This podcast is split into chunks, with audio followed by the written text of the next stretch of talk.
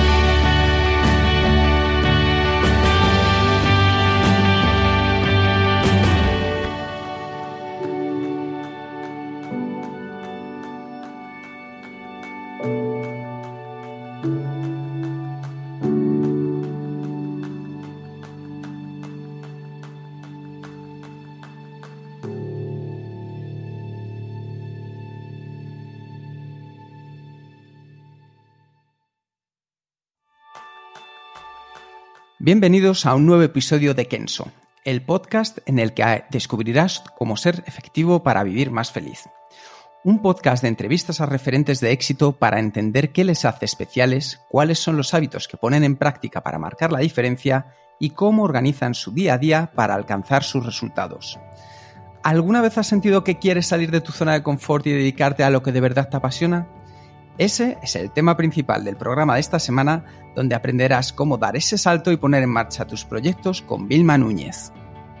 Vilma es experta en comunicación y marketing digital, con una mente inquieta y fluye por sus venas sangre emprendedora. Además de su página vilmanúñez.com, donde ofrece consultoría y cientos de ebooks, cursos y plantillas, lidera, lidera la Academia de Consultores y la Escuela Convierte Más. Y en 2009 Wilma dejó su zona de confort, la familia, amigos y trabajo y se vino a España donde residió seis años para desarrollarse a nivel académico y profesional. Aprendió marketing online de forma autodidacta porque se frustraba a ver que muchos blogs decían el qué y pocos el cómo.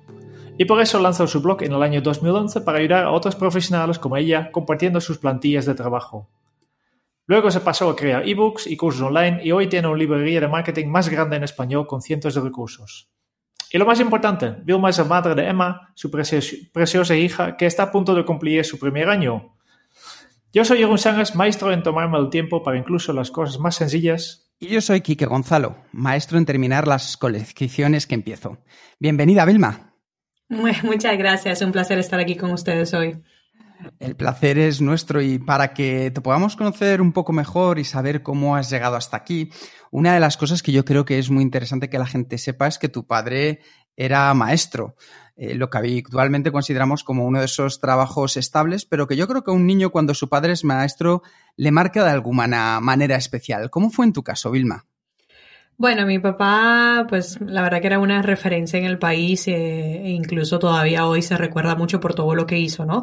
Pero el hecho de que siempre compartía, el hecho de que siempre educaba, enseñaba, pues era algo que a mí realmente me apasionaba. Yo me acuerdo que ya cuando estaba un poco más grande a mí se me como que se me salía la baba de ver mi papá y que era súper famoso y yo era como, yo decía, yo cuando grande quiero ser como mi papá, ¿no? O sea, es como esa referencia que la tienes ahí. Y eso al final termina marcando también un poco cómo das tus primeros pasos en, desde el punto de vista educativo, Vilma. Sí, sin, sin duda alguna. O sea, yo me acuerdo en la universidad era, era, era difícil porque mi padre también en la parte de publicidad pues colaboró mucho con muchas campañas creativas muy famosas. Y claro, yo no le quería decir a los profesores que era su hija porque sabía que me iban a poner como mucha más presión, ¿no? Pero a la vez era como que yo necesitaba siempre quedar mucho mejor por él. Y todavía hoy me pasa, o sea, cuando estoy frente a un cliente y es como, pero tú eres la hija pequeña de Jack y yo, sí.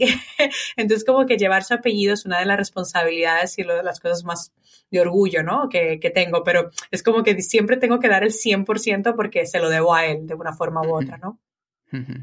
¿Y qué lección le darás a tu hija de las que aprendiste de tu padre?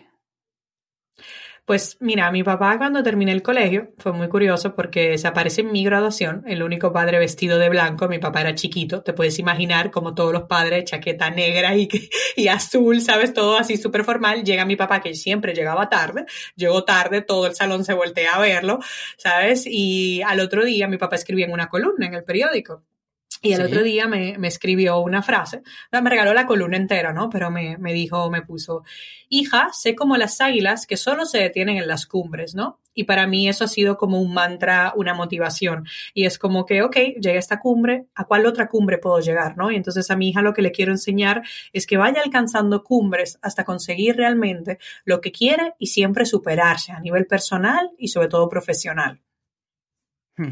La verdad es que eso es un paso interesante. Una de las cosas que llama mucho la atención es que tu primera web la realizas con 12 años. ¿Cuál era la intención que perseguías con 12 años creando una web, por favor? Bueno, lo que pasa es que, mira, fíjate, así como mi padre influyó mucho en mí, mi padrastro, o sea, yo me acuerdo con 11 años tener un portátil, yo jugaba a buscaminas, ¿sabes? Y solitario, era lo más que podía hacer, porque en esa época, dime, ¿qué hace una niña de 11 años con, con un portátil, no? Pero, o sea, él siempre era como que eh, estaba como muy a la vanguardia, ¿no? O sea, yo me acuerdo en República Dominicana cuando nos mudamos de Italia y entonces él llamaba todos los días a la telefónica, por favor, ¿cuándo va a venir a DCL? Y yo me acuerdo que mis amigas del colegio venían a mi casa porque yo era la única que tenía DCL, ¿no? ¿Sabes? Entonces como que él, él tenía un libro libro de front page. O sea, los que saben de web se acordarán de lo que era front page, ¿sabes? ¡Hombre! y de repente yo lo veía que él estaba montando como una web informativa. Mi padrastro es muy emprendedor, ¿sabes? Siempre ha emprendido muchos proyectos. Y yo decía, pues si él está montando esto, pues yo también podría, ¿no? Y me acuerdo que empecé a hacer una y bueno, ya sabes, ahí era como que yo no sabía de HTML, lo hacía de la forma frontal, después me metía, me metía con libros, o sea, es que ni siquiera de internet, hablábamos de libro, de, de poner el código que te decía el libro, ¿no? Pero en ese momento era como que yo quería aprender y me sentía muy, muy guay, ¿sabes? Por, por poder haber hecho eso, porque ninguno de mis amigos jamás se le hubiera ocurrido hacer eso, ¿sabes? Sí. Y es ahí donde aparece ya tu vena emprendedora y es donde ves tus primeros visos de vena emprendedora. No, no realmente. En ese momento lo que veía era como que ese friquismo, yo siempre he sido la friki de mis amigos, ¿sabes? Ay, Vilma, yo no sé cómo hacer esto con el móvil, ay, yo no sé cómo hacer esto en el ordenador, o sea, yo era la friki, ¿vale? O sea, cualquiera hubiera apuntado a que yo me hubiera hecho informática, ¿sabes? O sea, porque siempre como que he abrazado la tecnología y gracias a mi padrastro he crecido con ella, ¿sabes? Desde muy chiquitita, ¿no? Pero no, en ese momento yo lo que quería era como seguir desarrollando, yo soy muy curiosa y yo realmente mi curiosidad, o sea, con la tecnología, pues como que nunca para, ¿no? Todavía hoy en día, pues quiero aprender cosas. Creo que soy una programadora frustrada, ¿sabes? o una programadora en camino de programadora. Bueno, yo siempre se lo digo, digo, ah, es una segunda carrera de programación, pero es que luego he hecho cursos, ¿eh? Y, y, hecho, y voy haciendo cosas porque me gusta conocer las cosas para poderlas liderar. Entonces, de esa niña friki que está programando en front web, ¿cómo llega ese salto que diste tú luego a empezar tus estudios, que ya empezaste con el tema del marketing? ¿Cómo fue ese paso? Bueno, realmente yo me entro en publicidad. A mí el, el, estudio me salió bastante curioso. Siempre te dan un estudio en el bachillerato, ¿no? Y entonces a mí me salía arquitectura, diseño de interiores, publicidad y de repente negocios. Y claro, la psicóloga te llama y te mete y te dice, Vilma, esto no es normal. Y yo, no, no te preocupes, es que llevo todo el bachillerato con uno de mis tíos diciéndome que tengo que trabajar en una de sus empresas y es el negocio, ¿no? Entonces, como que, fíjate que las cosas psicológicas cómo van. Pero cuando me pongo a estudiar eh, bien los currículums y tal, realmente en publicidad, el currículum, el pensul lo veía mucho más amplio. Veía que iba a tocar un día marketing, otro día publicidad, iba a tocar creatividad, iba a tocar negocios, o sea, era como bastante amplio. Y yo decía, mira, si yo necesito canalizar toda esta curiosidad que yo tengo, estas ganas de cosas, me parecía como la, la carrera perfecta. Lo curioso es que después me paso a marketing y hoy estoy otra vez más en publicidad digital, ¿sabes? Ha sido como que empecé en publicidad y ahora estoy mucho, mucho en publicidad en redes sociales, sobre todo, ¿no? ¿Y qué te aportó el realizar tus estudios en publicidad y marketing desde un punto de vista profesional y desde un punto de vista personal? Bueno, realmente yo, mi, yo cuando empecé a estudiar la carrera, yo trabajaba en una de las empresas de la familia, eh, porque claro, a mí siempre me ha gustado pues ganar dinero y entonces pues yo tenía el sueldo de mi padre, tenía lo que me daba mi mamá y tenía mi sueldo de trabajo, ¿no? Está muy bien para un universitario, ¿eh? eh sí, no, no, te digo, no, no, yo no me podía quejar, de verdad que no me podía quejar.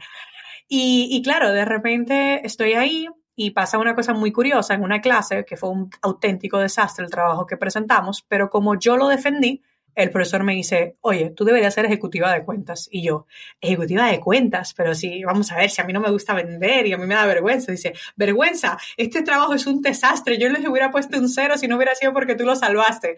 Y yo me quedo así como a cuadros. Una semana después, otra profesora me ofrece trabajo en su agencia como ejecutiva, ¿no? Y yo digo, oh, wow.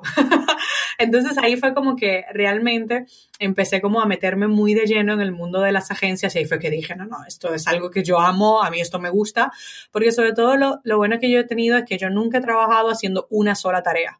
O sea, siempre todas las posiciones cuando yo fui empleada era una multitasking y a mí me encanta. Me encanta coger un chin de aquí, un chin de allá y crear algo grande, ¿sabes? Entonces yo creo que eso es lo más bonito que me pasó en la carrera, ¿sabes? O sea, que al ser ejecutiva tocaba todas las áreas de una agencia y eso era demasiado lindo. Yo creo que Jerún tiene alguna pregunta respecto al multitasking, ¿verdad, Jerún? vale. Eh, no, primero que se vea si todavía lo haces. No, sí, todavía, pero no tanto ya como antes. O sea, una de las cosas que yo he tenido que aprender últimamente y lo he hecho, bueno, yo tengo una coach que me, que como digo yo, pone un poco orden a esta cabeza loca que tengo llena de ideas, ¿no? Eh, es aprender el arte de delegar. ¿No? Y entonces el, multitasking cada vez lo hago más realmente, es un multitasking educativo donde absorbo de diferentes áreas, pero realmente ya no estoy haciendo 20.000 cosas como antes. He identificado que hay dos cosas que se me dan muy bien y son las que tengo que seguir haciendo, que es crear y comunicar. Entonces el resto pues tengo que ver, ¿sabes? Pero antes yo me quedaba un poco también frustrada, ¿no? Porque quería hacerlo todo y como yo siempre digo, era la empleada más cara de mi negocio. Y has tenido, necesitado un, coach para, para, básicamente obligarte a delegar, ¿no? A enfocarte en lo que realmente es tu, tu, punto fuerte. Sí, lo curioso es que yo no creía que lo necesitaba, porque esto es como cuando tú te quieres quitar un vicio que tengas, hasta el azúcar, ¿vale? Que es una adicción que tenemos muchos, ¿no? Tú dices, no, yo no, yo no soy adicta al, al azúcar. No, no. Realmente yo no creía que yo necesitaba un coach. O sea, yo, ¿para qué? Y tenía muchas clientas de mis servicios que eran coaches y yo decía, oye, qué guay el trabajo que hacéis pero por un tema personal de unos ataques de pánico que yo sufría al volar y a los ascensores, me recomendaron trabajar con esta persona y tuve tanta conexión y me fue tan bien que le pregunté, oye, ¿tú no me puedes hacer un coaching profesional? Porque yo tengo un negocio que estoy emprendiendo y a veces me siento que nunca llego, ¿sabes? Como que nunca nada es, eh, suficiente, ¿no? Por así decirlo. Y desde entonces es como que llevo ya casi dos años trabajando con ella y es tan importante para mí en mi negocio, tanto que incluso a algunos empleados le pongo a trabajar coaching también. Y es que la transformación es increíble. Sí, hay, hay, una cosa muy interesante que has dicho y a lo mejor nos vamos a saltar un poquito hacia alguna de las preguntas que teníamos más adelante, pero me parece interesante hacerla ahora. ¿Puedes compartir con nosotros cómo descubriste que tenías que empezar a delegar? ¿Algo que tiene que ver quizá con tu descanso durante el embarazo? Sí, yo siempre digo que hay como un antes y un después, ¿no? O sea, mi hija, o sea, era, no tenían todavía casi ni latidos de corazón y ya me estaba haciendo siendo mejor persona y profesional. Pero realmente mi embarazo yo lo deseaba con toda fuerza. Llegó, yo pensaba que mi hija iba a nacer este año, en el 2019, y era como que llegó antes, ¿sabes? Y fue como que, no, no me lo puedo creer. Eh, y me tumbó, yo soy una persona activa, yo trabajaba 10 horas al día y no sin problemas, ¿eh? O sea, yo los trabajaba porque me encantaba, yo tenía mi oficina en casa, tenía mis horarios, o sea, me iba, o sea, yo me sentía bien, ¿no? de repente, oh, llega mi hija y me tumba en cama. Tú imagínate a una mujer que no para nunca de pensar, una mujer que lo hacía casi todo en su negocio, a pesar de que tenía empleados, ¿no?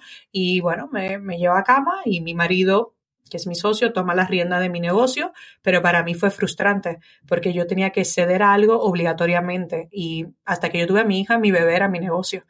Entonces, claro, fue muy difícil y ahí, bueno, hice coaching, bastante coaching, ¿sabes?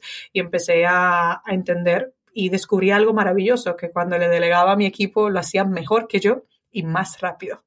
Y fue como que fue un choque, ¿sabes? O sea, totalmente, pero hoy lo agradezco porque fue como que, madre mía, cuántas enseñanzas en, en tantas horas en una cama postrada, ¿no? Sí, la, la, verdad es que es una de esas cosas impresionantes. Cuando tuviste que tomar esa decisión de delegar, Vilma, ¿Cómo lo hiciste con la gente? ¿Cuáles son los pasos que seguiste con ellos para hacer que luego esa delegación, como dices tú, fuera tan exitosa? Realmente al principio no, no, tenía como otra opción. O sea, fue casi obligado, ¿sabes? Y entonces como que yo te confieso que en el fondo, aunque ellos no lo, se lo transmitía, yo intentaba como buscar la quinta pata al gato, ¿sabes? Como que, no, ¿por qué está quedando tan perfecto si es que yo tardaba tanto, ¿no? O sea, como que te cuesta entender. La realidad es que te cuesta, o sea, tenemos que ser honestos, ¿no? Pero realmente ahí cuando fui trabajando y fui viendo, descubrí algo muy importante, que es empoderar. A mí hubo una recomendación que me hicieron cuando me casé, era un, teníamos un juego en la despedida donde nos dejaban papelitos y cada persona te dejaba un consejo y era anónimo. Y uno de los consejos era empodera a tu marido. Y yo en ese momento como que bah, no le hice mucho caso, ¿no? Pero al estar en cama y yo no podía hacer nada más que quizás decir algo y si hablaba mucho también me cansaba, ¿no? Aprendí que empoderando a mi marido, él era mejor socio ¿sabes? O sea, yo resaltaba sus cosas y dije, wow, si esto me funciona con mi marido, me tiene que funcionar con mis empleados. Y empecé a empoderar a mis empleados, a no, echarle bronca, sino, oye, ¿por qué fallaste? O sea, ¿por qué te pasó esto? Cuéntame, ¿cómo te puedo ayudar? A, ellos eran fatales gestionando como todas las tareas, ¿no? Porque mi negocio es digital y hay muchas tareas para crear una sola cosa, ¿no? Entonces, como que, ven, pero dime, ¿cómo te puedo ayudar? ¿No? Y entonces empecé a empoderar muchísimo a mi equipo y ahí estuvo la magia, porque les tenía altamente motivados, ¿sabes? Y yo empecé un proceso también de capacitación con ellos, ¿no? Decirle, ¿por qué no haces esto? ¿Por qué no lo otro? También un poco soy dura, ¿eh? Muchas veces le digo, búscate la vida, que yo también me busqué mucho la vida, ¿sabes? O sea, hay que tener como un equilibrio. Pero realmente ahí fue, o sea, en ese proceso de empoderamiento fue realmente lo que me hizo hacer que el equipo estuviera más comprometido y realmente fuera para mí más fácil el proceso de, de aprender a delegar. ¿Y a día de hoy cómo te sientes con la delegación? Bueno, me siento a un punto tan bueno porque es como que ya tengo una idea. Lo que he aprendido mucho, bueno, y sigo formándome mucho en Project Management, ¿vale? Yo trabajé como Project Manager varios años también en España, pero realmente eh, lo que estoy aprendiendo es como que ya antes yo pasaba las ideas y notaba como que había entre la idea y la ejecución había como un gap muy grande y eso a mí me pone muy nerviosa, ¿no? Porque yo soy una mente creadora, entonces como que, ¿por qué tarda? Entonces ahora lo que hago es que tengo la idea, la consulto con el equipo para testearla, porque para mí es importante que ellos entiendan también que es bueno y que les guste y que les motive, ¿no? Y luego entonces yo me siento y abro Trello y empiezo a, vaciar tareas, aunque sean las tareas superiores, ¿sabes? Y luego ya paso ese Trello. ¿Qué pasa? Que cuando yo paso ese Trello, dándole responsabilidades a cada uno, ellos entre ellos trabajan, hacen equipos, es como súper dinámico todo, ¿no? Entonces así fluye mucho mejor. Entonces, claro, eso al principio yo no lo hacía, ¿sabes? Ahora ya lo hago y me doy cuenta que es mucho más efectivo para todas las partes. Yo creo que hemos saltado un paso eh, que antes de poder delegar necesitas un buen equipo. Y tú, ¿no? ¿Y, cómo has llegado a este equipo? ¿Cómo, cómo eliges tú eh, las personas que entran en tu equipo? Pues mira, parece curioso, pero en mi vida como que las imposiciones que me han tocado me han resultado muy buenas. Mira este caso, estoy en, en, España, yo empiezo con mi negocio y bueno, el soporte, la atención al cliente de mi negocio es muy grande. O sea, nosotros recibimos cientos de mensajes al día por todas las plataformas y hay días que llegamos a mil y es como, madre mía, ¿no? Yo no podía, porque yo tenía un trabajo y yo podía en el camino al, trabajo en el tren, tal, pero yo, o sea, realmente yo tenía un horario de oficina que cumplir resulta que mi hermana le toca ir a la universidad y entonces yo digo, mi hermanita le encantaba dormir, ¿eh? Era una dormilona, o sea, llegaba del colegio, dormía, comía, dormía, y yo decía, bueno, voy a ayudarla eh, económicamente, ¿vale? Para que tenga como su menudo para la universidad, eh, porque no quería que trabajara tampoco el primer trimestre, para mí fue como un poco fuerte adaptarme del cambio a colegio y tal, y quería que ella como que lo disfrutara. Y digo yo, pero no le voy a mandar dinero para que se duerma, porque eso a mí me duele, ¿sabes? Y digo, pues sabes qué, vas a trabajar conmigo cuatro horas al día. Y le mando una computadora a República Dominicana y le pongo todo y le digo, me tienes que ayudar con el soporte. Bueno, conclusión de la historia, ella es una de las empleadas más valiosas de mi negocio hoy en día, ¿sabes? Y, o sea, y ella empezó, o sea, señores, tiene cinco años que habrá terminado que empezó la universidad y sabe más que muchísimos profesionales de funnels, de ad, controla mi negocio, vamos, que después de mi marido y yo, que somos los dueños, es la única que tiene acceso a las cuentas realmente y a manejar todo el, el volumen del negocio, ¿no? Pero en ese momento fue como que, oye, me tocó meterla. Yo no sabía que la necesitaba y claro, después de ella metí a otra prima también, que estaba, que tenía que hacer prácticas, y yo todavía seguía siendo empleada. O sea, atento a esto. Yo tenía dos empleadas y yo era una empleada, porque no tenía, no me atreví todavía a dar el paso, ¿sabes? Entonces fue bastante curioso, pero sin ella yo sé que no hubiera podido despegar realmente. Ah, qué bueno. Vamos a, a, hilar desde que nos estabas contando la parte de los estudios, terminas los estudios y entonces te lanzas a... Termino los estudios y me cojo un avión de ida un par de maletas y me voy a España. Porque realmente me pasó algo y es que yo sabía que digital, yo llevaba digital en mis venas y la tecnología.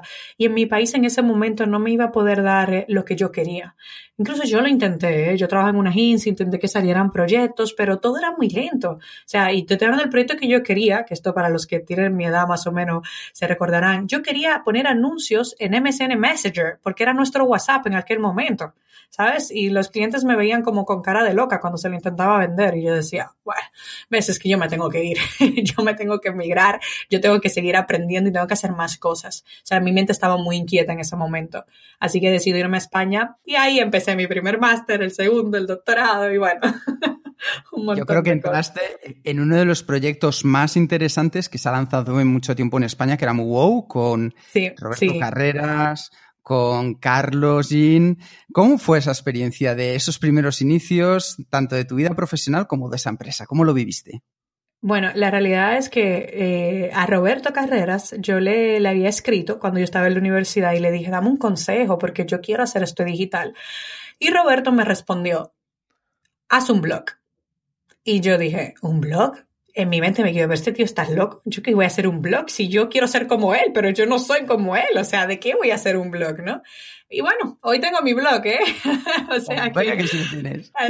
Y luego me acuerdo que él puso un tweet y decía, estoy buscando a alguien. Lo grande es que yo no me entero del tweet por él. O sea, yo me entero porque un amigo que de la universidad le dice, mira, te estoy intentando enviar el email, pero no llega. O sea, atento a esto, un amigo estaba aplicando y la que terminó consiguiendo trabajo fui yo, ¿sabes? Y yo lo vi por él, ¿sabes? O sea, entonces yo aplico y le digo, mira, Roberto, porque yo había pasado muchas entrevistas, incluso yo estuve en el proceso, un proceso de 20, que llegué hasta el final, hasta que se te cae todo ahí, porque yo necesité, yo empecé a trabajar realmente con un permiso de, de la universidad de estudiante, ¿vale? Porque yo no tenía residencia todavía en España para poder trabajar. Entonces yo empecé con ese contrato, ¿no? Y yo le digo a Roberto, le mando un email y le digo, mirar, aquí está el currículum, la carta, todas las vainas que te piden, ¿no?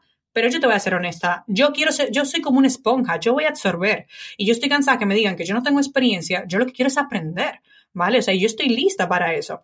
Voy a la entrevista y evidentemente yo tenía algo a mi favor. Yo tenía, ¿cuánto tenía? 22 años, no me acuerdo bien exacto, ¿no? Pero yo tenía mucha experiencia porque yo llevaba trabajando desde los 19 años en temas de agencia o en comunicación en un banco. Entonces, claro, yo ya venía tenía varias experiencia, ¿no? Que quizás otras personas, que ya sabes que en España, por el tema de toda la situación que ha pasado, quizás las personas hacían el máster y luego empezaban a buscar trabajo como tal, ¿no?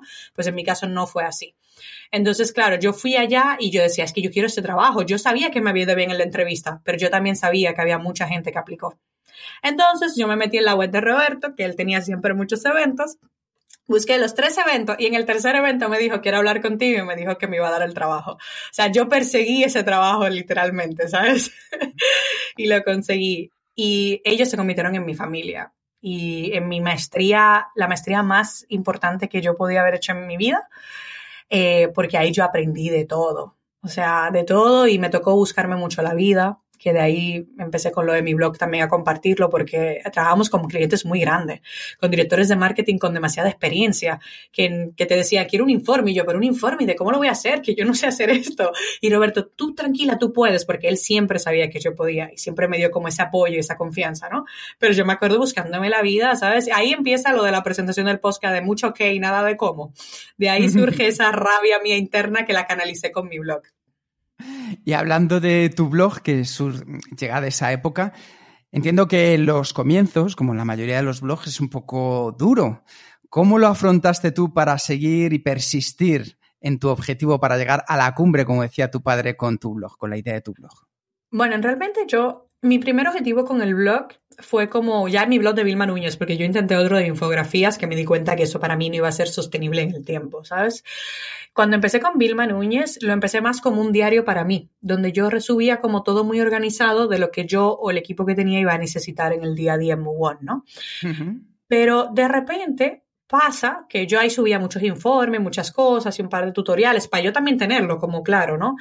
De repente empiezo a subir plantillas de que habíamos utilizado en la agencia y las empiezo a vaciar la información, evidentemente, de los clientes y a subirla. Y yo siempre digo, en ese momento pasé de que lo leyera solo mi madre y tres gatos más a que lo leyera todo el mundo, porque Google empezó a darme mucho tráfico, porque como no había el cómo tanto, no había plantillas, ahí fue que descubrí que tenía yo un potencial y un mercado y desde ahí no, no, no ha parado. O sea, te lo juro que desde ahí ha sido crecemos, crecemos, crecemos, crecemos, ¿sabes? Y en 2015 tomaste la decisión de independizarte y dedicarte al 100% a tu negocio, ¿no? De, proyectos digitales al final. ¿Cómo tomas esa, esa decisión, ese salto de un momento a otro? Honestamente, yo estaba, estaba, un año antes estaba lista, mi padre falleció y ahí yo empecé a ver cosas como de un punto dije, va, la vida es una sola, hay que vivirla, eh, yo qué estoy haciendo. Pero entonces justamente fallece mi padre y entra un proyecto grande en Move Un proyecto donde había una directora de marketing eh, que controlaba mogollón y era muy de números y muy de Excel, algo que yo de verdad que no era mi especialidad en ese momento, ¿vale? Y yo digo, tengo dos opciones, ¿vale? Aprovecho lo de mi papá y comienzo desde cero o me quedo aquí y sigo haciendo como una última formación intensa, intensiva. Y bueno, me cogí ese proyecto, pero vamos, como si fuera mío, ¿sabes? Como si yo fuera doliente total. Y empecé y lo trabajé desde cero y me reunía muchísimo y aprendí mucho, ¿no? Pero pero siempre hay un pero y tú dices, ¿qué, qué pasó? ¿Qué, ¿Qué, te hizo tomar el chip? Porque yo quería dejar el trabajo, pero tenía un contrato emocional, o sea, seamos realistas. Mugón fue la familia, fue la mano, ellos fueron los que me sacaron mi residencia de trabajo y todo, o sea, ¿cómo tú te volteas y le das la espalda a quien te dio la mano de comer, ¿sabes? Es como que yo tenía un contrato emocional y esa vaina existe, ¿eh? O sea, yo se lo digo a la gente que eso es, eso es real. Y estaba yo en un viaje en México y de repente, o sea, había gente, profesionales, empresarios que habían viajado desde otras ciudades y provincias a venir a mi taller y habían invertido una, media de 500, 600 dólares para venir a formarse conmigo. Y yo dije, no, no, espérate. O sea, algo está pasando. Estábamos hablando de que se estaban formando gente conmigo que ganaba mucho más que yo. Yo decía, no, no, no, aquí hay algo. Así que en el avión de vuelta, llorando como una Magdalena, pero llorando esa mezcla de felicidad, ¿sabes? De sentimientos bonitos, ¿no? Triste escribí la carta de renuncia, pero no me vais a creer, duré cinco días para poderse entregar a Robert, ¿sabes? Todos los días me paraba a irse a entregar y me devolvía oh. mi asiento. Todos los días me paraba y me devolvía. Hasta que un día me planté y él ya lo sabía, él estaba esperando ese momento, incluso él me lo dijo, o sea, que lo esperaba mucho antes, ¿sabes? O sea, él estaba esperando ese momento, ¿no? Pero yo ahí dije, me independizo y no poníamos una fecha y yo veía que pasaban las semanas y yo, Robert, te voy a poner un día, ya, me voy el 23 de abril, ¿sabes? Ya está, ese va a ser mi último día. Y me mire y me dice, ¿en serio? Digo yo, sí, ya, ese va a ser mi último día porque encima yo tengo que hacer un cambio de aires y yo es que me quiero ir hasta de España, ¿sabes? Se lo dije. Y me mira y me dice, pues ok, no hay problema, yo te voy a ayudar en todo lo que haga falta. La verdad es que es una historia impresionante. Vamos a ir un, un poquito del bosque al árbol. Ese quinto día que ibas con la carta de renuncia, ¿qué es lo que ya te dijo esta vez sí o sí le voy a entregar a Robert la carta? Que mi pasión y mi sueño eh, era mucho más grande que ese contrato emocional, ¿sabes? O sea, eh, yo, yo, se lo debía a la gente que confió en mí. O sea, estamos hablando que yo tenía ya dos años vendiendo online y honestamente yo ganaba mucho más con mi blog que mi sueldo. O sea, yo había meses, o sea, había meses que es como que yo decía, bueno, es que yo incluso, o sea, mi sueldo lo empecé a pasar a una cuenta directamente de ahorros y yo me manejaba todo con lo que ganaba de internet, ¿sabes? Era como que a mí me iba demasiado bien, ¿sabes? Entonces como que yo necesitaba dar ese paso y no solo por mí, sino se lo debía a la gente que confió en mí, ¿sabes? Cuando yo todavía estaba realmente emprendiendo muy, muy en lo básico. Sí. ¿Y cuál fue esos, cuáles fueron esos primeros pasos, Vilma? Esos primeros pasos cuando me independicé. A la hora de emprender, sí. Pues lo primero fue como sentir una liberación de tener tiempo. Yo no me acordaba lo que era tener eso, ¿sabes? Como tener tanto tiempo. Yo estaba acostumbrada a crear los fines de semana, las noches. Eh, a veces me levantaba más temprano en la mañana y hacía cosas y luego me iba a la oficina. A veces ah, no comía por quedarme leyendo noticias para seguir aprendiendo. O sea, y de repente, o sea, yo me acuerdo el primer lunes ¿y ahora qué? Tengo demasiado tiempo. Y entonces empecé a coger todos los proyectos que yo no podía, entrevistas como esas que yo nunca las podía hacer porque por horario de trabajo era muy difícil. O sea, empecé a hacer un montón de cosas. Me sentía como libre, ¿sabes? Yo sentía realmente que en ese momento era como una águila, como lo que me dijo mi padre, ¿sabes? Yo estaba volando. yo me sentía muy feliz y empecé a hacer realmente primero todo lo que tenía como pendiente. Eso fue como que me puse al día, quise ponerme al día. Eso fue lo primero que hice.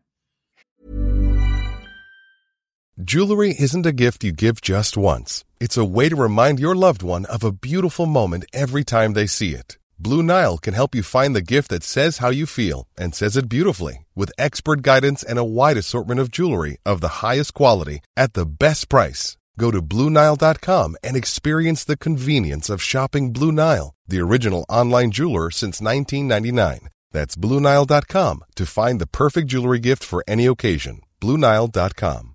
Hiring for your small business? If you're not looking for professionals on LinkedIn, you're looking in the wrong place. That's like looking for your car keys in a fish tank. LinkedIn helps you hire professionals you can't find anywhere else, even those who aren't actively searching for a new job but might be open to the perfect role. In a given month, over 70% of LinkedIn users don't even visit other leading job sites. So start looking in the right place. With LinkedIn, you can hire professionals like a professional. Post your free job on linkedin.com slash people today. Y entonces ya comienza una aventura en la que has llegado hasta lo que has llegado a día de hoy. ¿Cuál dirías tú que ha sido durante toda esta época, Vilma, tu mayor éxito? Ayudar a la gente. Y ayudar a la gente no con el símbolo de dólar puesto de euro, ¿sabes? Yo creo que muchas veces como vendedores queremos tanto vender que nos olvidamos que, el, que la venta es una ayuda, que la venta es una solución a un problema, ¿no?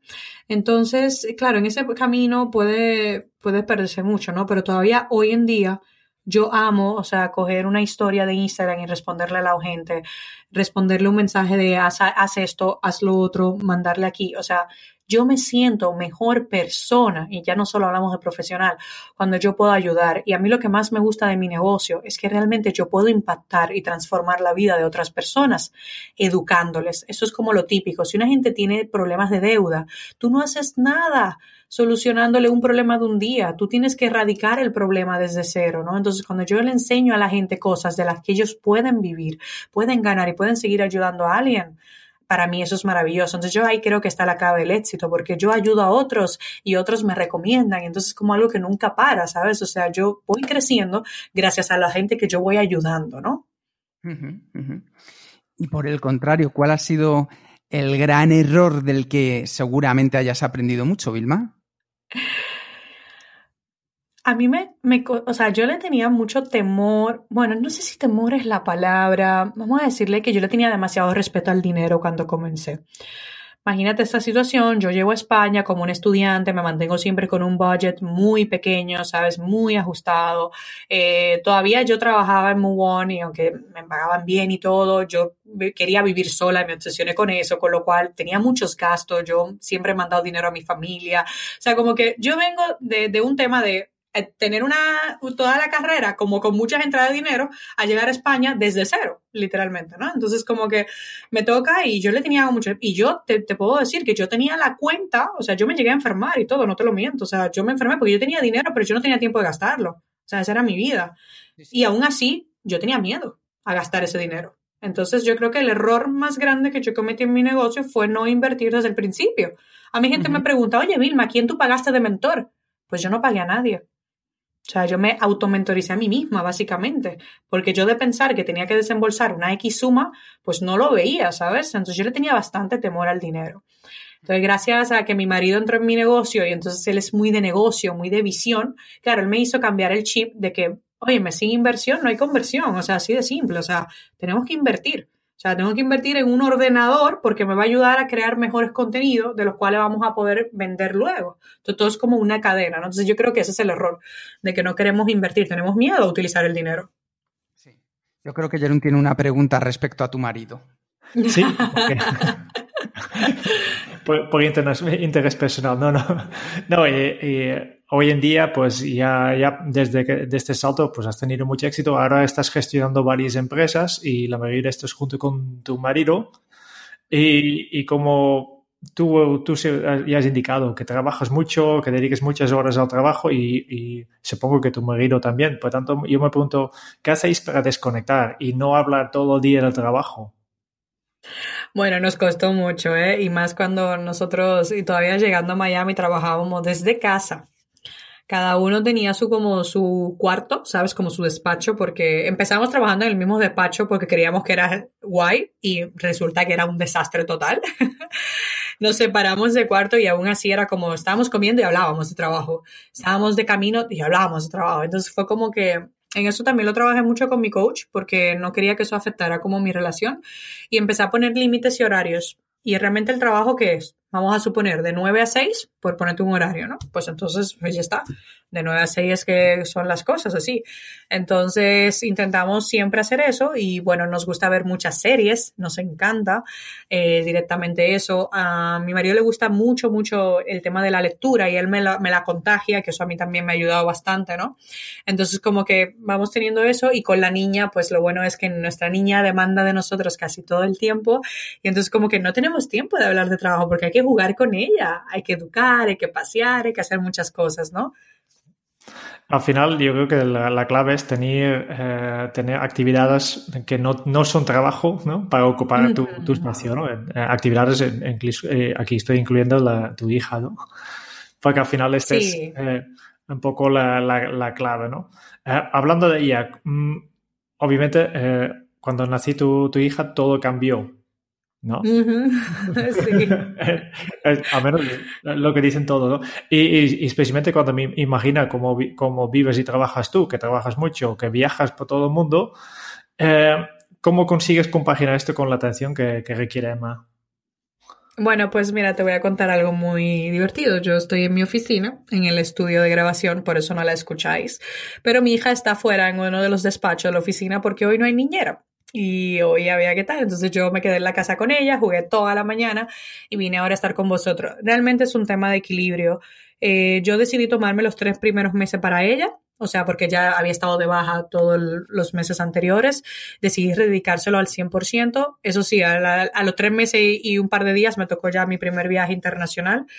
Realmente yo viajo mucho, es verdad, nosotros nos pasamos una media de 7, 10 noches fuera de Miami al mes y yo intento que, yo te puedo decir que más o menos la métrica la tengo porque la, la mantengo, ¿sabes? Estamos en un 85% de los viajes, 90% yo los hago con mi hija y mi esposo intentamos hacerlo, somos padre todoterreno, nuestros amigos nos felicitan, yo voy con mi hija, me acuerdo que fui a ver un evento de Tony Robbins y ya sabéis cómo Tony Robbins grita, ¿no? Pues yo le compré unos audífonos a mi hija y estaban todos los padres, por favor, ¿dónde los compraste? Porque yo mientras estaba aprendiendo de Tony Robbins, mi hija también estaba ahí jugando, pero ella no escuchaba nada. Yo soy esa madre eh, práctica, ¿sabes? Yo entiendo que nos tenemos que adaptar a nuestros hijos, pero nuestros hijos también se adaptan a nosotros, ¿no? Y aún así, eh, así aprovecho para estar con ella. Entonces, si yo tengo que viajar y paso 12 horas en aeropuertos, pues las paso con mi hija, juego, me divierto con ella, le doy de comer. Entonces, es lo que yo intento hacer todo el tiempo, ¿sabes? O sea, aprovechar y bueno, ya tenemos prácticamente las maletas siempre abiertas en una habitación, ¿sabes? Y tenemos muchas cosas para tener como, tenemos como nuestra casa remota, ¿sabes? Cada vez que viajamos. y yo lo que hago como, como madre al final y como esposa es intentar que tanto mi marido y mi hija, cuando estemos fuera de casa, nos sintamos lo más cómodo posible, ¿no? O sea, yo soy la que me encargo de buscar el hotel específico para que sea espacioso y estemos todos cómodos, que mi hija tenga espacio para gatear y ahora que está aprendiendo a caminar. O sea, intento buscar siempre esas experiencias porque creo que al final del día, y se lo quiero regalar a mi hija, o sea, me encantaría poder seguir viajando mucho con ella, ¿sabes? Em, cuando los colegios me dejen, evidentemente, cuando ella empiece, ¿no? Pero es regalarle experiencia, porque las cosas materiales y eso, pues eso es efímero, ¿sabes? Eso se va, pero las experiencias se quedan para siempre, ¿no? Y lo que yo busco entre compaginar todo esto es divertirnos en el proceso y, y hacer que sea bonito, ¿no? El recuerdo. Claro, que, a veces estamos hablando de, de, separar el trabajo de la vida, pero tú realmente lo tienes todo integrado, ¿no? Para ti la, vida personal forma parte de, tu vida igual que forma trabajo y, y, está todo mezclado, ¿no? Yo sí, hay mucha gente que, que no le gusta su trabajo. Yo amo mi trabajo, a mí me apasiona mi trabajo y yo quisiera que algún día mi hija también eh, viera eso de su mamá y su papá, que son apasionados de lo que hacen, ¿sabes? Que realmente se levantan todas las mañanas con motivación, o sea, yo me levanto motivada a empezar un nuevo día. ¿Sabes? Entonces, como que para mí es importante como mujer ser feliz también, porque yo cuando estoy feliz como mujer, como empresaria, yo le puedo dar mejor, algo mejor a mi hija, ¿sabes? Y yo no hablo de nada material ni mucho menos, sino que yo estoy más feliz, puedo compartir con ella y cada momento, por más que sea 20 minutos que estoy con ella, son 20 minutos que aprovechamos al máximo, ¿no? Entonces, para mí ahí está. Yo no, no, no creo tampoco en tener que separar todo. No, no hace falta. O sea, yo ahora amo ver a mi hija en primera fila, ¿sabes? Cuando yo voy a dar una conferencia. Eso a mí se me ponen los pelos de punta y yo lo tengo que hacer bien porque ella está ahí. Aunque ella sea chiquita y no se entera, ella me señala en el escenario y son cosas maravillosas, ¿sabes? Y eso para mí es una, de verdad que es una bendición yo poder hacerlo y, y quiero poder hacerlo mucho más tiempo. Digo, supongo que este, este manera práctica de, de, de, tratar con tu hija y, organizarte también eh, se nota en tu organización diaria, ¿no? De, de adaptarte a lo que hay, ¿no?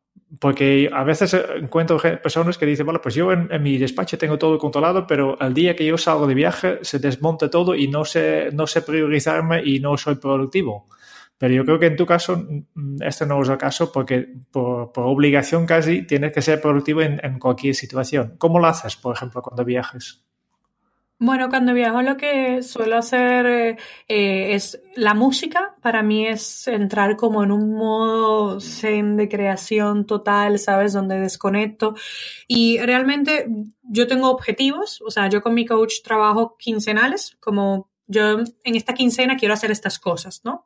Y las planificamos como más o menos por día para tener como unos retos. A mí me encanta retarme a mí misma, es algo que me apasiona, ¿sabes? Y me encanta tachar así en las libretas, como, esta tarea está hecha, don, ¿sabes? Como que eso me motiva, me da como más gasolina. Entonces cuando viajo lo que hago es aprovechar, si viajo sola, cada momento muerto. Ejemplo, el avión, típico, todos mis aviones casi se retrasan. Bueno, pues yo saco mi iPad ¡pam! y me pongo a escribir. O saco mi portátil y me pongo a hacer unas propuestas con unos clientes, voy avanzando, llamo por teléfono al equipo. O sea, a mí me encanta aprovechar el tiempo. ¿Sabes? Pero también te digo que en un viaje me meto en una sala de masajes y, desconecto, ¿no? Pero es como hacer eso y como que me pongo y me centro. Y una de las cosas que más me gusta de viajar es que casi nunca hay internet, con lo cual no hay eh, interrupciones en el iPad y en el ordenador. Entonces estoy concentrada en lo que tengo que hacer al 100%, ¿no? Entonces así lo hago realmente y me funciona bastante bien. Yo acabo de escribir un libro con unas amigas a mi parte y realmente la he hecho prácticamente también entre aviones, entre esperas, entre hasta del móvil, en cualquier sitio, ¿sabes? O sea, porque yo tenía las ideas y las aterrizaba. Era lo que intento aprovechar siempre, ¿no? Una de las cosas que estabas comentando antes, Vilma, es que tienes la suerte de levantarte cada día con un trabajo que te apasiona. Yo creo que muchas personas, probablemente de las que nos están escuchando, tienen buenas ideas, pero viven en un trabajo que todavía no es el que le apasiona. ¿Qué tienen que hacer para conseguir eso que has conseguido tú de estar en ese trabajo que de verdad te hace que cada día te levantes con una sonrisa, con ganas y el hacer cosas nuevas? ¿Qué tendrían que hacer? Realmente tendrían que seguir trabajando, o sea, seguir trabajando te hace identificar lo que tú no quieres hacer y lo que tú quieres hacer. ¿Vale?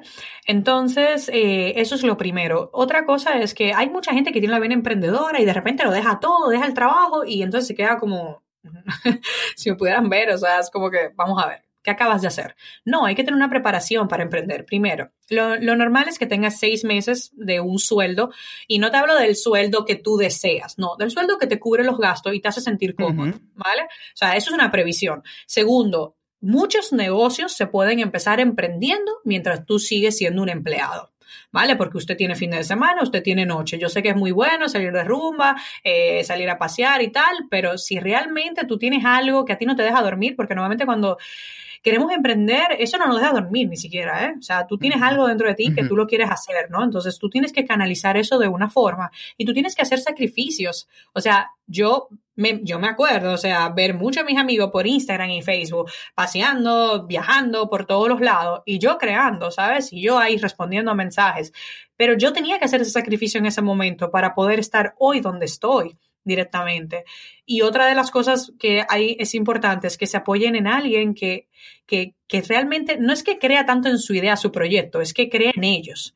Porque uno de los problemas que se topan muchos amigos con los que yo hablo que han emprendido es que su propia familia, su propia pareja no les apoya y eso, eso no le deja avanzar, ¿sabes? Porque es como que no creen en eso y eso es muy difícil. Yo lo he visto alrededor de gente mía y yo de verdad que cada vez que veo a alguien que tiene, yo intento empoderarlo. Yo hago con mis amigos algo como, ah, sí, no te lo creo, dame una fecha, ¿vale? Y si no, me tienes que pagar tanto dinero. Le pongo algo que le duela, ¿sabes? Pero, pero le hago un juego con ellos para ayudarles, ¿sabes? A como motivarse y a creer en ellos. Porque a mí me da igual si su idea sea mejor o peor. Yo lo que quiero es que yo crean en ello. Está bien fracasar. O sea, yo he lanzado proyectos y cursos que he tenido que cambiarle el nombre y el enfoque porque mi teoría no funcionó y hay que pivotar todo el tiempo. En tu vida, si algo no te funciona a la primera, tú le pasas chapa y pintura y vuelves a intentarlo. O sea, es normal equivocarnos, ¿no? O sea, yo le digo a la gente, yo quisiera que todos fueran como mi hija que está aprendiendo a caminar y se vive cayendo de nalgas y se vuelve a levantar.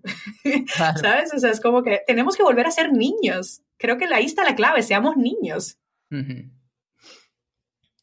Otra de las cosas que, me parece muy relevante con todo esto que estabas comentando, Vilma, perdón, es que al final yo creo que hay un momento en el que perdemos esa actitud de ser niños eh, por convertirnos en otra cosa distinta. ¿Dónde está el truco de esa mentalidad de niño? Porque a muchas de las personas que entrevistamos, como comentan tú, como, como en tu caso, perdón, si nos dan uno, dos, tres eh, cosas que hacen los niños que a nosotros nos pueden ayudar. Tú decías, por ejemplo, ahora lo de levantarse una y otra vez, independientemente de que te hayas caído. ¿Qué más has aprendido tú en este caso? Que los niños piden. Mi hija puede ser pequeñita, pero ella pide. Y nosotros somos tacaños hasta para pedirnos a nosotros mismos. Somos tacaños también para pedir a otra gente. O sea, fíjate, o sea, que es algo tan fácil como pedir niño pide lo que quiere, ¿sabes? O sea, y, lo, de la, lo de antes que te decía, la, esa perseverancia también, que a mí eso, de verdad que yo es que la miro y es que digo, madre mía, o sea, es que mi hija no para de enseñarme cosas todos los días, ¿sabes? Desde el día que estaba ahí, que se caía y se caía, y yo justamente estaba pasando, oye, ¿por qué esto no termina de salir? Que siempre estábamos cambiando una fecha de algo, y yo decía, se acabó, es que me lo está pintando aquí claro, ¿sabes? O sea, lo estoy viendo. Y créeme que cuando un niño quiere algo, bueno, lo último que hace es llorar, ¿sabes? Hasta que lo consigue.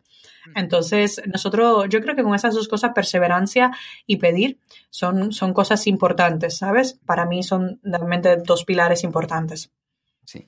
Y Vilma, eh, con toda la competencia que tienes en tu mercado, que cada vez es más enorme, es más rápida, ¿qué es lo que diferencia a Vilma con todo su equipo del resto de personas que también se dedican a ofrecer estos servicios? ¿Qué es? ¿Cuál es vuestro valor añadido? La parte de educación y de ayudar de verdad. O sea, yo por ejemplo, yo me reúno con un cliente que quiere trabajar conmigo y yo ya, mi objetivo tiene que ser que darle algo a ese cliente que pueda aplicar y, y, conseguir resultados.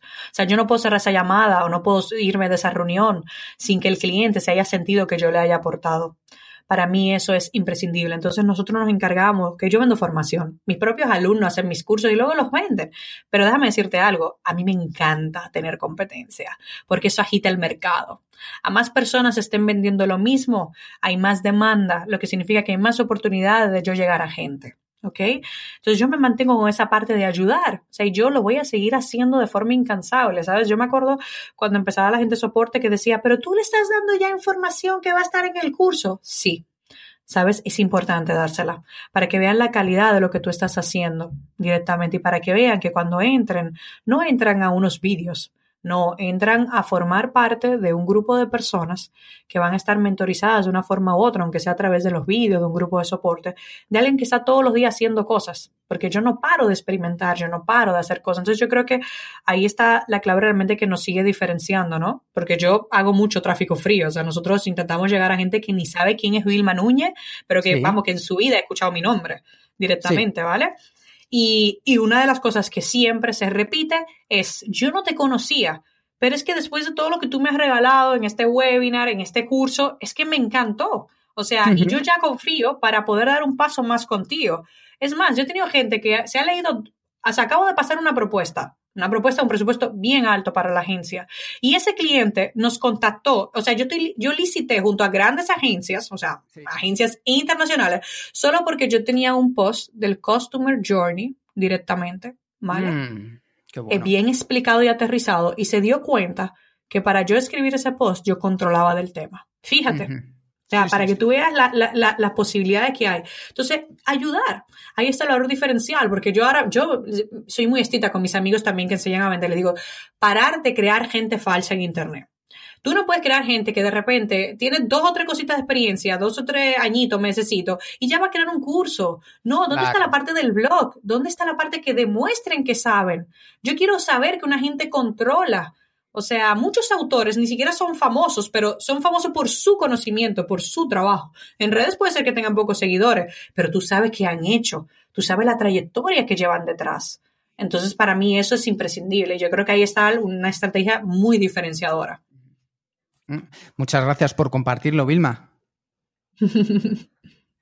Vale, con esto yo creo que tenemos que respetar también el tiempo de Vilma. Pasamos a, la parte final de esta entrevista y es el cuestionario Kenso, que son 10 preguntas que hacemos con a todos los invitados.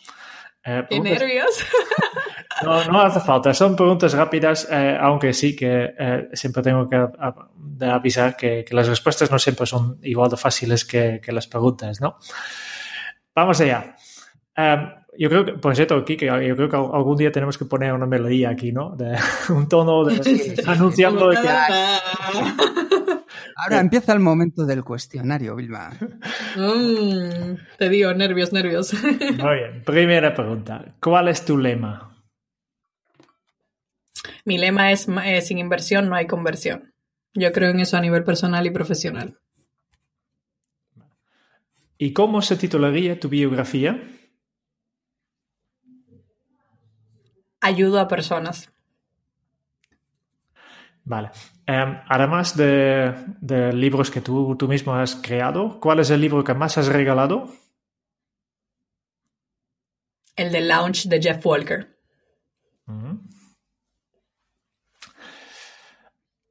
Después, eh, vas muy bien, ¿eh? muy rápido. ¿A quién te gustaría o te hubiera gustado conocer? Cuando empecé mi negocio, por ejemplo, o sea, cuando empecé en, lo que me apasiona. ¿O ahora? Ah, eso es difícil, ¿eh? no se me ocurren, es como que quisiera, me salen como muchos muchas personas.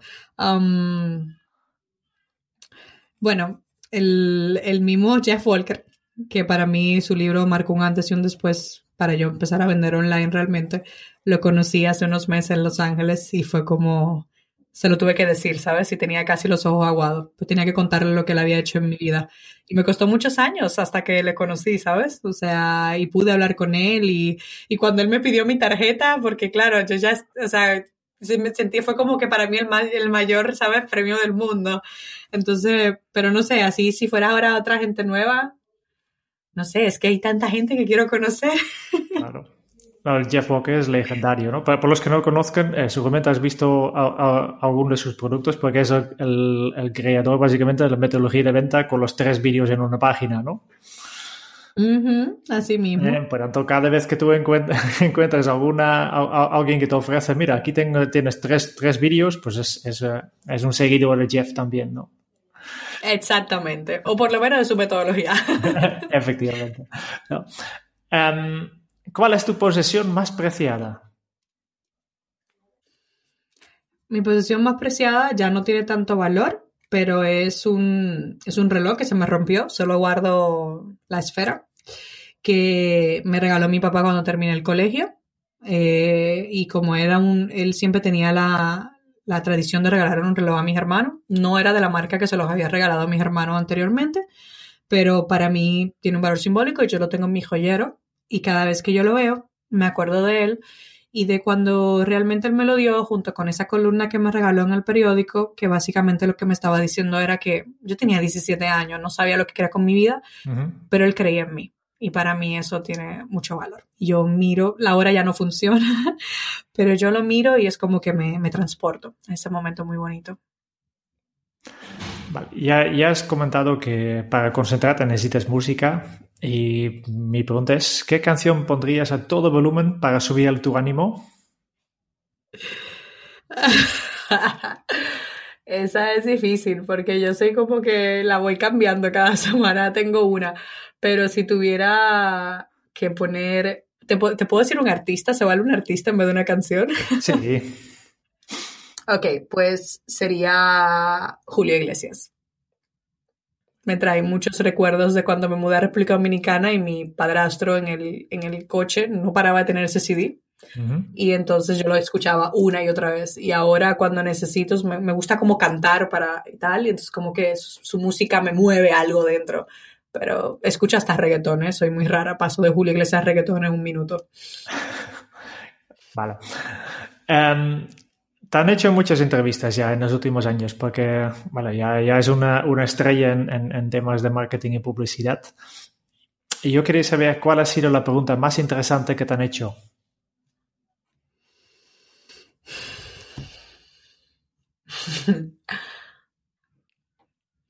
No sabría decirte de verdad. Ahí me has pillado. Um, solo en una entrevista he llorado y es porque me la hizo alguien de mi país y era demasiado emotiva. Eh, pero es como que no, no te podría decir una, fueron tantas emociones juntas y quizás es, es, es lo que está relacionado a que cuando me preguntan, nadie es profeta en su tierra, ¿no? Entonces, a mí me, me, costó mucho llegar a que los dominicanos reconozcan mi trabajo, ¿no? Es, eh, me parece algo injusto para todas las personas que no somos profetas en nuestra tierra, ¿no? Entonces, todo lo que está relacionado con algo que viene de mi país, ¿sabes? Y de algún reconocimiento o algo a mí me emociona o, me pone en una, una situación muy, muy vulnerable, por así decirlo. Vale. ¿Qué se te viene a la cabeza cuando piensas en la felicidad? la felicidad para mí es poder seguir haciendo lo que hago y con mi hija y mi marido al lado. Es como que yo no, no paro de visualizarme. No sé, hay cosas que yo quiero como llegar a un gran escenario de muchas más personas, ¿no? Yo he estado frente a 3.000, pues yo quiero romper esa meta, ¿no? Pero es que siempre visualizo en primera fila a mi marido y a mi, a mi hija, ¿sabes? O sea, es como que los veo y es como que yo estoy siendo demasiado feliz y ellos están ahí para ser feliz conmigo. Es como que yo no paro de ver esa imagen una y otra vez. ¿Qué película volverías a ver cada año? La vida es bella. Muy bien. Y la última pregunta ya para acabar. Si tuvieras que dejar un... La musiquita. Si tuvieras que dejar un mensaje en una cápsula para tu yo del futuro, ¿qué le dirías? Que a pesar del éxito, siga siendo lo que la, la empezó a ser reconocida, que es seguir ayudando a la gente. Yo lamentablemente veo mucha gente muy exitosa que a veces se olvida de cuál fue el motor y lo que le llevó a estar ahí donde está, ¿no? Entonces yo le diría a mí yo que nunca se olvide de ayudar, porque eso es de verdad lo que te movía el corazón al principio y seguro que te lo seguirá moviendo. Muy bien. Vale, esta ha sido la última pregunta y, y hemos aprendido un montón de cosas de ti. Y una cosa que nosotros siempre hacemos en este podcast es al final del podcast, eh, Kika hace un resumen un poco de todo lo que hemos aprendido. Ok. Los genes de Vilma son unos genes alegres dominicanos que gravitan en torno a una frase. Sé como las águilas que solo se detienen en las cumbres. Por su carácter friki, llegó a una carrera que la hizo descubrir una profesión que llevaba en vena y que amaba, la carrera digital. Se retó a sí misma para buscar las cumbres y llegó a España para desarrollar su potencial buscando esos nuevos objetivos para seguir creciendo tanto a nivel personal como a nivel profesional. Llorando de felicidad, escribió el paso que la llevó a emprender e independizarse a través de su pasión y su sueño. Encontró una liberación para tener tiempo, para ser el águila y volar sobre todo lo que deseaba en su vida, que era alcanzar el éxito al poder ayudar a la gente. Su embarazo le trajo dos de las cosas más maravillosas. Por un lado, la necesidad de delegar, y así consiguió empoderar a un equipo magnífico con grandes resultados para que estuvieran altamente motivados en un entorno que fluye y que es dinámico. Y en especial, su hija Emma, de la que ha aprendido la importancia de seguir pidiendo, de ser perseverante en lo que quiere conseguir y de caerse y levantarse ante el día a día. Todo ello consigue ese aporte de dar lo mejor de sí misma. Y lo mejor de sí misma es esa pasión de poder centrarse en crear y comunicar. Muchísimas gracias por tu tiempo, Vilma. madre mía, me habéis hecho llorar y todo. Gracias, de verdad, gracias de corazón. Gracias a ti, Wilma. Eh, ha sido un enorme placer eh, y también queremos dar las gracias a todas estas personas que están escuchando el podcast de Kenzo. Y si te ha gustado este episodio y los otros episodios, por favor, suscríbete al podcast eh, en tu aplicación de podcast favorita para recibir automáticamente los futuros episodios. Y si quieres conocer más sobre Kenzo y cómo podemos ayudarte a mejorar en tu día a día, pues puedes visitar nuestra web en kenzo.es. Te esperamos en el próximo episodio donde entrevistaremos a alguien de verdad mm, diferente, muy diferente. Y hasta entonces es un buen momento para poner en práctica un hábito Kenso. Actúa, establece una meta y persíguela. Hasta luego. Chao.